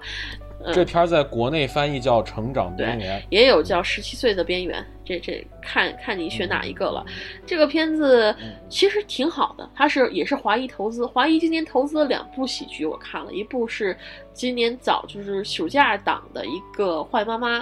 啊，然后现在就是这部就是《比成长边边缘》。两部戏的成就是水准都还不错，都是属于那个就是说就是水准之偏高，甚至。就是说，属于今年比较高的高高档次的喜剧了，还是都是值得一看。然后，《成长边缘》这个片子，呃，之前多伦多电影节的时候首映，然后很遗憾那时候没排片，排片不过来没去看。不过这个片子本身来讲，我觉得，呃，如果你要是特别爱看日本日本的一些漫画，就是日常翻的漫画或者日常的那种呃电视剧啊，就是就是电影啊什么的，你会发现它有很多的相似点。就是女主的设定，她不是说不是传统的那种，可能也可能我古就是就是美国的青春片我看的少，我能想起来的就是那个之前什么那个啊 High School High School Musical 这样子蹦蹦跳跳特别活力四射的，这里面这个女主是一个就是那种就特别废柴，特别爱吐槽，然后有点中轻微中二病的一个女性，你就是一个一个女性，所以你这个角色一放到一个外，就是放到这种情况下里面，就有有有一种耳目一新的感觉。它里面表现了很多女生在青春期就转，就是一些小就是小心思啊、小矛盾啊，比如说我的好朋友喜欢上了我最讨厌的哥哥。我该怎么办？就是那种就是需要小孩宠的心思，就是跟跟他女朋友是邀宠。虽然说他介绍里面侧重在讲说那个跟女就是跟一个女性朋友之间特别好的关系，但在电影里面其实就篇幅并不大，更主要是在讲女主的一些个人的一些生就是成长经历和一些个人的一些就成就感悟。然后，但但是这个片子，嗯，怎么讲呢？就就就是给，就是因为它是美国人拍的一种这种类似吐槽系的一个电影，所以它确实是某种意义上是蛮有意思的。但是除了这个意思，抛掉这一点以外，就一些符合，还有一些就是说成长中的一些就正常人会经历一些事情以外，除了这几点以外，其实，嗯，剩下的看点并不多，看剩下的看点并不并不多，啊。我如果你要看这部电影有兴趣再讲，咱们可以再讲啊。里面就是，我觉得这部片片我还是推荐一看，而且里面的演员都是可圈可点，表现都可圈可点，尤其是女主。女主之前我一直都没有认出来她是谁，后来就是那个后来。看完了我也没知道是谁，后来跟伊森聊的时候说，哦，她不是安德游戏的女主，我才发现，哦，她是她，因为她在里面变化挺大的，现在又瘦又高又又又挺漂亮的，而且她那个眼睛就是她演技在这里面演技是非常就是就是比之前的戏要演技高很多。尤其他演这么一个，他本来就长得不大讨喜，他又演了一个不大讨喜的一个角色，非常的合适，就显得就是他觉得有点本色出演的感觉。然后另外一个角色就是啊，是布莱克珍娜，就是演那个成成长的烦恼那哥们儿，男主，基图男。哦，是他。对对对。嗯，对，就是他嘛，他就说这部戏是有颜值，有那个有剧情，都还就是更。哎，他不是是那个什么吗？就演那个什么那个，那什么，就是各各各有少年。这就各有少年史吗？我刚刚说不是各有少年史吗？哦哦哦哦，就那鸡兔男。我刚说成长的烦恼姐姐。我不是你姐，叫我妹妹。对不起，成长烦恼，我都从成长烦恼出来了。我当时我也一惊，我靠，我说嗯啊，就各有少年时，名你知道我名字记不清楚了，各有少年时。他你这也差太远了，好吧？我不是一般，你要叫不出名字，我可以翻译，这个真翻译不出来，我这个怎么转也转不到各有少年时上去。各有少年时 嘛。但是各有少年时也算是个青春片，但是他还是聚聚重于喝酒。抽抽大麻这种就是，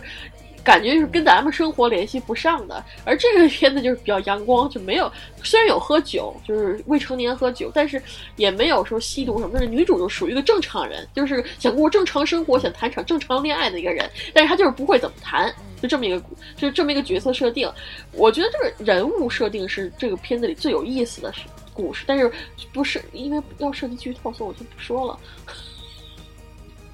没事，说吧，说吧，说吧。这片儿我倒不是太怕剧透，你说吧。他就是讲这个女孩儿，她就是有一天，就是她是其实是一个比较孤僻的小孩子嘛，没有多少人喜欢，也没有多少朋友。然后她是属于妈妈不爱爸，只有跟爸爸亲。结果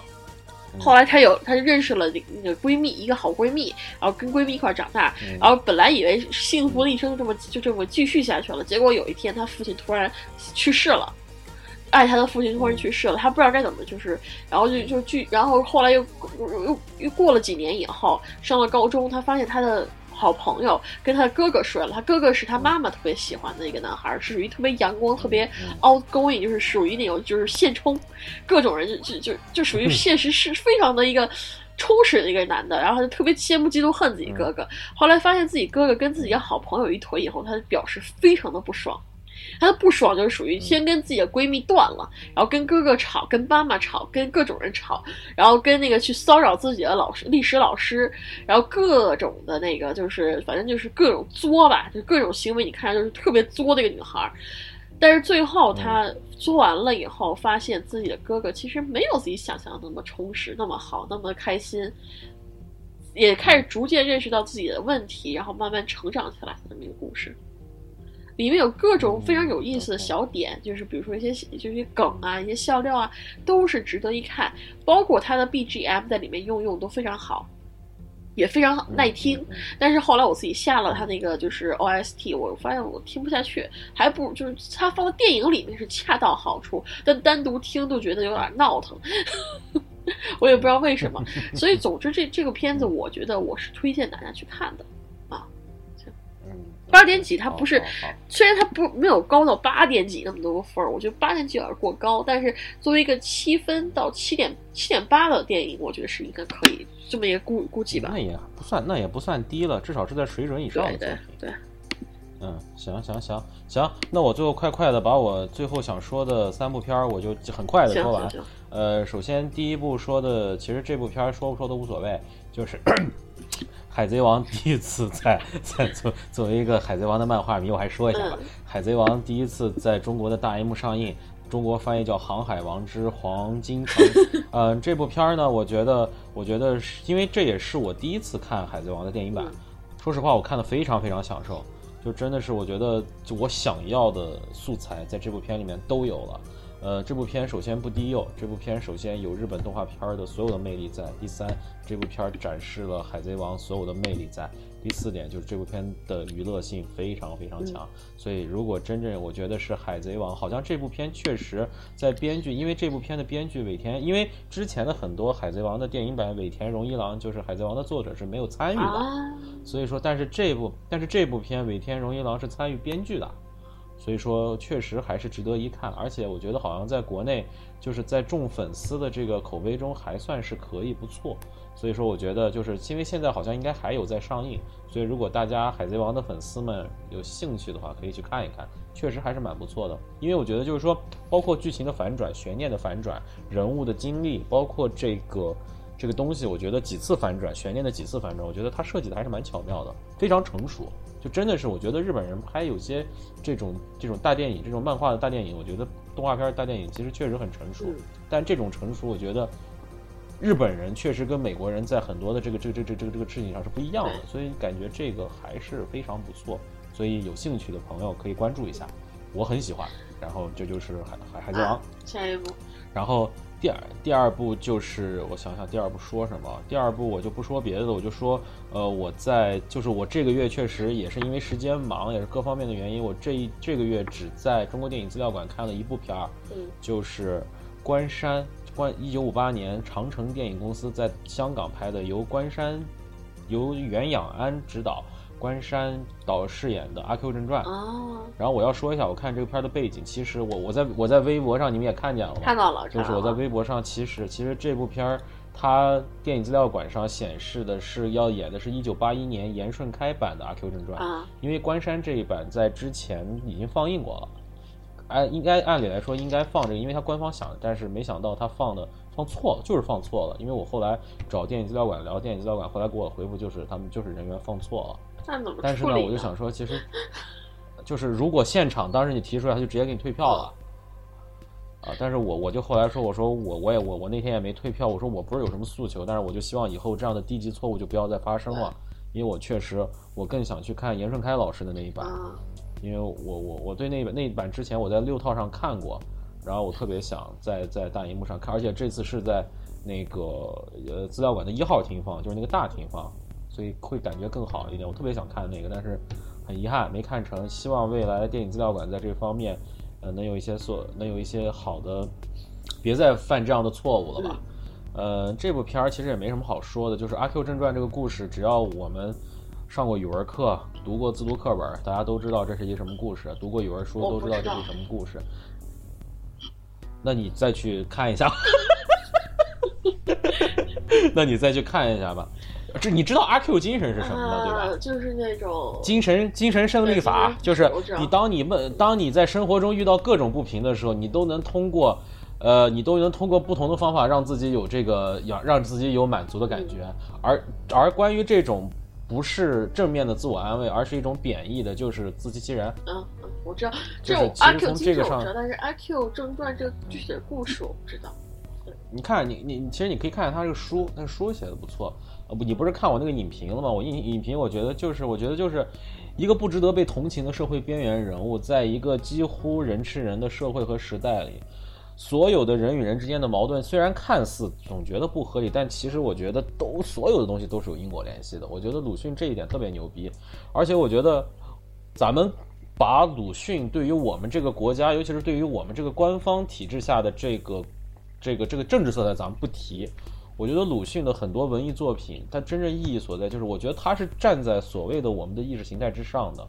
他也是站在我们所谓的这个阶层差异之上。我觉得他是在对这个民族的整体的劣根性在进行批判。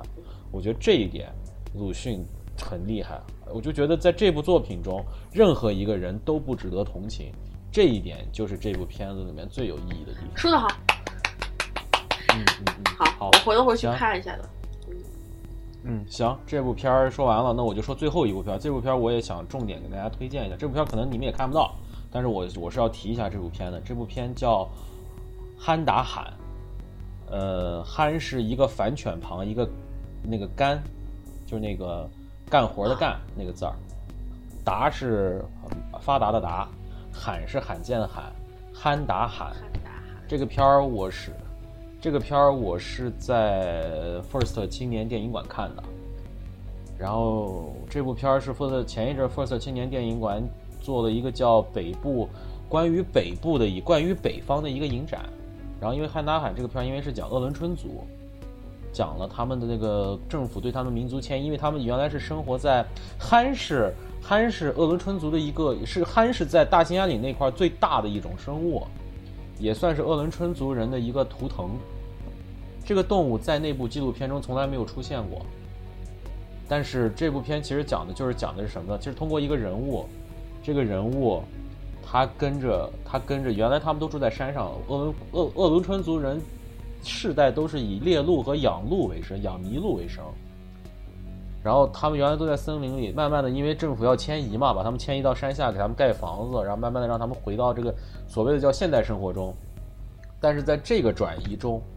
这个人，这个人很有意思，这个人是个酒鬼，但同时这个人是个诗人。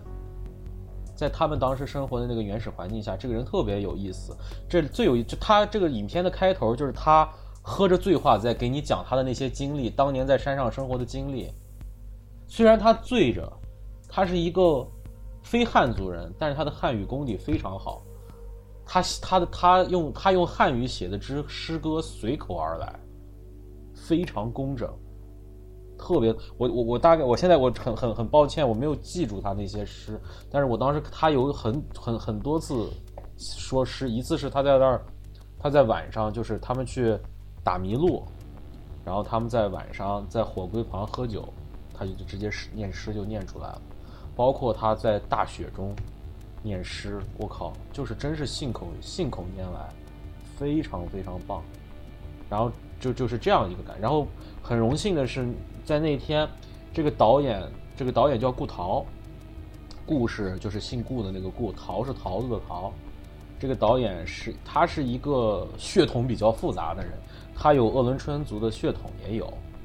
然后这片儿他拍了好多年，因为他整个拍了这个人从山上下来，一直到未来，这个人还去海南待过一段时间，然后未来又回到了他的自己的家乡，整个的一个生活经历。然后以他的手法表达他的一个态度，然后这部片里，顾陶导演后来跟我们跟我们交流，跟我们交流之后，就顾陶导演也说，就是说他确实想表达的就是这些所谓的有自己独特生活方式的这些民族，当面对这种现代生活的冲击的时候，包括这种可能是被强制性的去改变生活方式的这种行为的时候，他们如何自处，如何纠结，如何去。去去去去去去处理这种自己内心，不管是物质上还是精神上的这种矛盾，这一点我觉得是这部片里面展示的一个特别好，尤其是通过这样一个特别特殊的人物，其实这个人物本身就是一个矛盾体。首先，他他他保有他这种民族性在，通过他喝酒，通过他的醉态，其实能感觉出他跟这个自然自然是有一种浑然天成的感觉的。但是，他又是一个被汉化了的人，他的汉语水平非常高。他可以用汉语做出非常优美的诗句，这一点在很多他的少数民族中是完全无法做到的，他能做到。所以从这一点来说，这个人本身就是一个矛盾体。但是在这一点上，都是这个矛盾体，在这几十，在这九十分钟的矛盾中是如何去自处，这个事情是特别特别好玩的。而且导演拍的也是，也是，也是，也是，也是很有态度。我是想说，导演的镜头语言都很有态度，确实是这样。我也，我也，我也鼓起勇气来给导演问了个问题。然后我问到，因为听导演说，就是他最近也在拍，就是在新疆最近在拍片儿。然后他讲的是当时哈萨克的一个部族，然后也是他们也是一个游牧民族，然后他们现在被政府迁下山，然后政府给他们盖房子，慢慢的开始进入一种更现代化的生活。然后因为他他大概从一年前还是两年前开始拍这个群体的，然后他就跟我们说了一个话，他说他因为他是一个纪录片的导演，然后他不能去影响他的被拍摄者和他的主体，但是他知道可能他们的结局会是什么。说，所以这种感觉是作为一个纪录片导演来说特别难受的一个状态。他说，你可能都知道他们未来会有一些纠结，会可能会会有冲突，甚至是会有一些很悲剧性的一些一些经历，但是你无法改变，你只有去记录。所以这种感觉当时给我的这种感觉很强烈。然后我也有幸，我也得到了顾涛导演的微信，然后我也我也有有时候跟跟他也有点交流，所以未来我希望有机会，我还跟他说呢，我说我因为我我不是也是新疆的，我说等有机会你在您在新疆拍片的，我也在新疆，到时候到新疆跟您喝酒，他说没问题，他说志同道，所以真的是很荣幸能有这个机会，然后跟这样的人交流，确实说他说说。可能其实，在某些观点上，确实我可能跟很多拍这种电影的人，我也是有不同的。可能我对于一些所谓的一些现代文明与传统文明，或者说原始文明的一些冲突，我可能有我自己的解读。但是我觉得，不论是大家有什么样的态度，我们要去知道这些事情发生之后，这些事情发生了以后，要有人去记录它，要有人愿意去记录它，要有人去让他让要有人去让他让更多的人去知道这些事情。知道这些事情之后，我觉得所有人才会有一个更全面和更是有深度的一个思维，来想去如何更平衡、更更均衡的去解决这些问题。我觉得这个是最重要的。我倒不是说什么是好，什么是坏，因为你单纯的用好坏、用对错来去判断一个事情，有时候在短时间内是很难的。所以说，其实未来真的会怎么样，我们谁也不好说，因为太多，因为。这个世界总是在要往前，这这个世界总是要往前走的嘛。往前走的过程中，一代一代总是会有人牺牲。这次可能是他们这个群体，下一次说不定就是我们这个群体。所以未来到底怎么样，谁也不知道。但是关键是，我觉得无论在我们走的哪一个节点上，都需要这样的人去把那个时代所有留下的，无论是伤痕也好，无论是印记也好，我觉得都应该被记录下来。我觉得至少从这一点上来说，我是非常佩服。这种拍独立片导演、独立片的导演的，行。然后这个《汉达罕》这个片儿我就说这么多。然后我这边的片子也说完了。然后现在我你要说吗？我没没我我没什么，我就是被你这段话震撼到。我操，被你震撼到了。好吧。然后然后 行行行，那。呃，这一期的四零四电影内容确实非常非常丰富，然后我觉得我们这一期聊的状态还行，然后这一期无论是笑料，还是我们俩的一些真诚的一些感情的表达，我觉得也确实挺蛮蛮多这些东西的，所以我觉得这一期感觉不错，所以也是希望大家关注。然后就是呃，那咱们这一期的四零四电影，哦，对，我们给大家做个预告吧。呃，下一次录音可能就正好时值我们四零四电影一周年，时间过得很快。从二零一五年的十二月二十五日，我们四零四电影的第一期，那个还没有想起名字，然后一团糟，我们俩现找资料的那 那一期节目开始，我们这稀里糊涂、晃晃悠悠的，真的过了一年了。我天，我我我是啊，我天，你能激动我我我我总是想，我就说。咱们俩当时开始要做这个节目是怎么着？就我当时，我记得我就说，我说为什么为什么我不能做一档节目？然后完后来福哥说，咱加我一个，咱们俩一块儿。然后就这样，我们是星期五，星期五有这个想法，星期天就实行了。就对，我们就两天，然后就开始胡逼了，就开始胡逼。结果这他妈胡逼一胡逼就胡逼了一年了，我靠！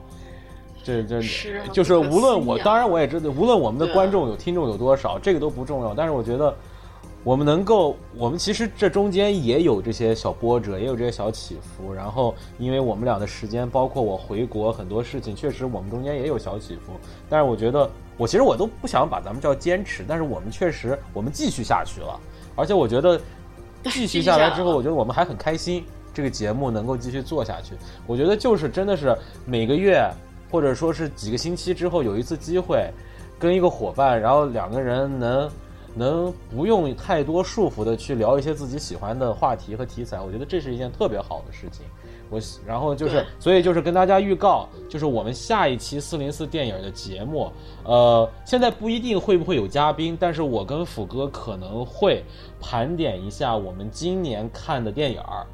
究竟是以十大的形式，还是以怎么样的形式？我们目前还没有定，但是确实下一期节目我们会有一个这样的一个题材，然后也希望就是。就是正好，这时候正好又可以推一下我们的微博。这个时候，伊森，你可以在咱们这一期的微博推送，还是咱们的节目简介中，你可以把这个这这一段文字加进去，让大家有一个更更直观的展示。啊，我就希望啊，伊森同志，你都一年了，你别从老做幕后、啊，对对也对得到幕前呢。我觉得就是你看我们家猫今天都要了多少戏了？哎呦去！就是我们诚邀我们 四零四的幕后小组成员，不管是谁，然后都能够到台前来，咱们葵葵也好，森森也好，来一个呀！他咱这段不会直接被伊森掐掉了吧？你一定要把这段录音发给我，我不行我自己传，我跟你讲。我我不是经常对对对，我这这次这次我得记着，这次我自己传。他要是敢把这段剪剪了，我就自己传。我跟你讲。你够坏的呀你！行，老司机。好好好然后就是就是，那个如果大家就是这样，我们也征集一下。当然我不知道有多少人能征集上来啊，我也会在咱们的观影群中说一下我吧？我会强制几个人征集的，我跟你讲，比如说几个比较熟的，我说你给我你给我发去啊，然后就这种，就是嗯大家如果对这一年有些片儿如果有自己的感受，或者说有一些东西，你也可以在我们的微博下面留言，然后我们也会根据大家留言，我们可能也会有一些参考。所以说，呃，如果有的话，当然最好；没有也无所谓，我们俩就自己胡逼聊了。所以说，呃，下一周下一期节目可能就是我们的一周年。呃，大概就是这么一个预告，跟大家能够有一个更多的分享和沟通的过程，我觉得特别好。所以，呃，一年了，呃，嗯，算了，其他煽情的话，等我构思构思，下一期再说吧。然后，你留着下期，现在都快一点了，你哥们儿还睡现在不睡？现在现在现在不早了，我明天还要上班。行，那咱们就四零四电影，咱们下期咱们下期再见，有缘再见。